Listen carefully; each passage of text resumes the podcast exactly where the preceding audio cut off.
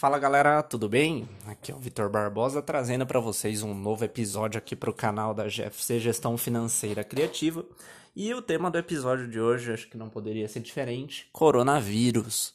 Então, muita gente está preocupada em sentido de investimentos, bolsa de valores, por conta dos impactos que o coronavírus já gerou e continua gerando.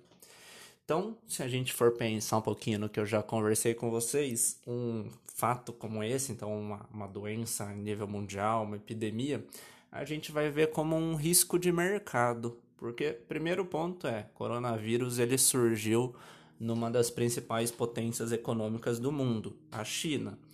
E, consequentemente, a atividade econômica da China acabou sofrendo e vem sofrendo então, por exemplo, a projeção de crescimento da China teve uma forte queda. Então, empresas produzindo menos, de redução nas importações e exportações, atividade econômica de uma maneira geral sofreu um grande impacto. E aí, quando é, um dos principais países, economicamente falando, do mundo sofre esse impacto, por tabela, os outros países acabam sofrendo também. Por exemplo, a China ela importa muita coisa do Brasil reduzindo as importações, acaba tendo impacto direto para quem aqui do Brasil é, manda e exporta produtos e é, ou seja o que for lá para a China.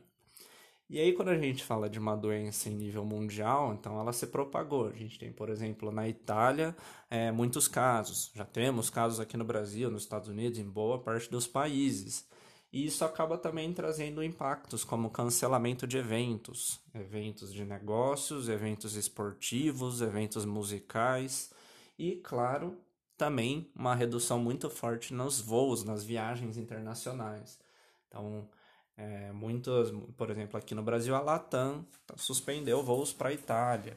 As passagens para vários países estão é, tendo uma demanda bem mais baixa. E isso então acaba trazendo um cenário de esfria, um, deixando a economia mais fria, né, dando uma redução em todas as projeções que tinha.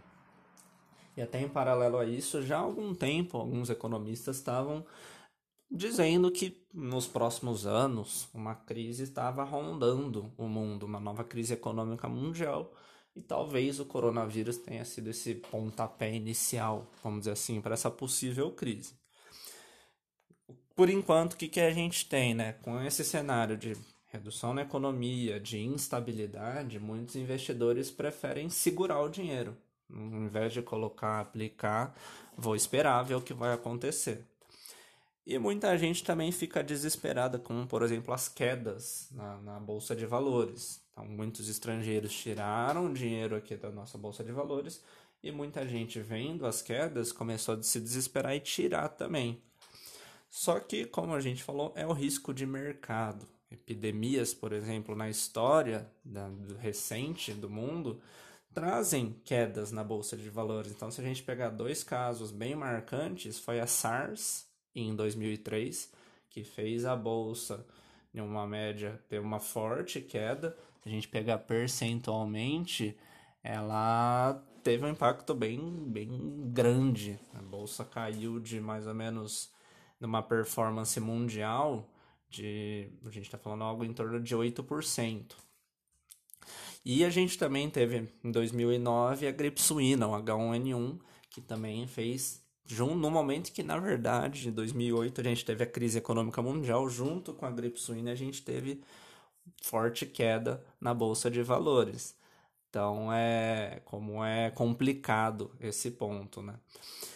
E em questão de tempo também, não é tão rápido para a bolsa recuperar. A queda costuma ser forte quando isso acontece, mas a recuperação pode demorar meses e até anos. Estamos falando também alguns outros números para vocês terem uma noção.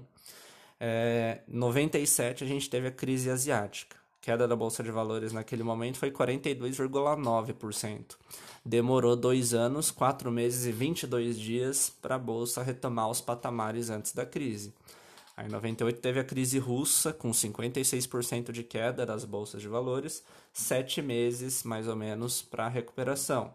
99 câmbio flutuante, 44% de queda, três meses para recuperação. Aí, já foi um pouquinho mais rápido.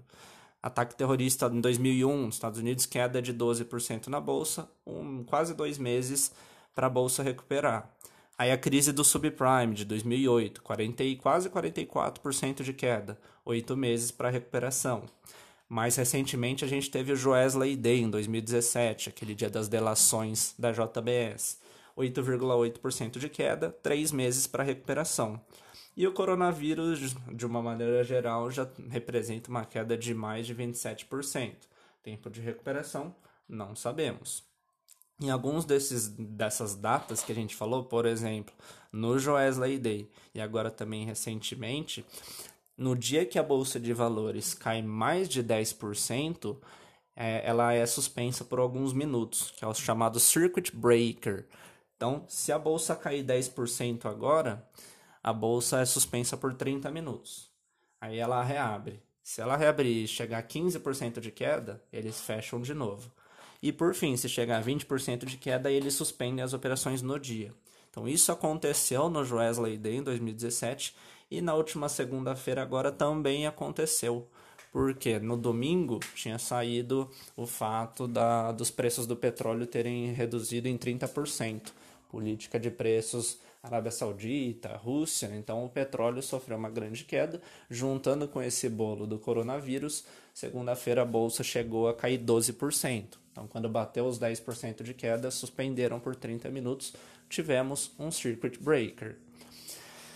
Então, como a gente vê, crises, epidemias são cíclicas ao longo da história, elas acontecem de tempos em tempos e, claro, que olhando pontualmente, elas trazem quedas muito consideráveis mas recupera.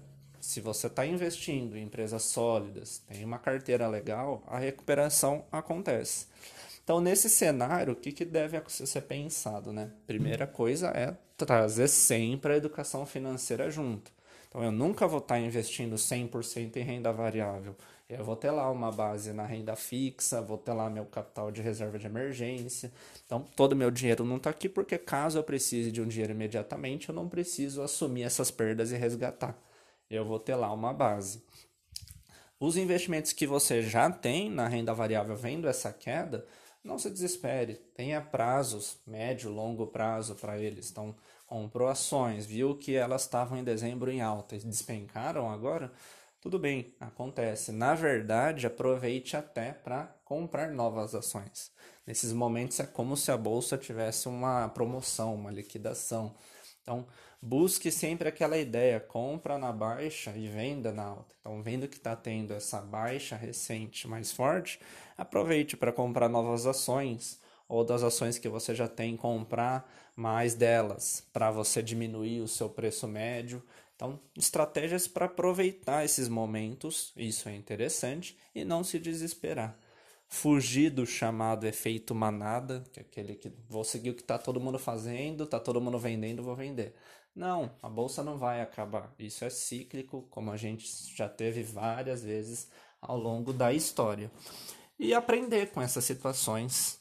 Cada vez que você tem uma crise dessas, um surto de doença como esse que a gente está tendo, aproveite para aprender, para aproveitar oportunidades, entender que renda variável, como o próprio nome já diz, varia.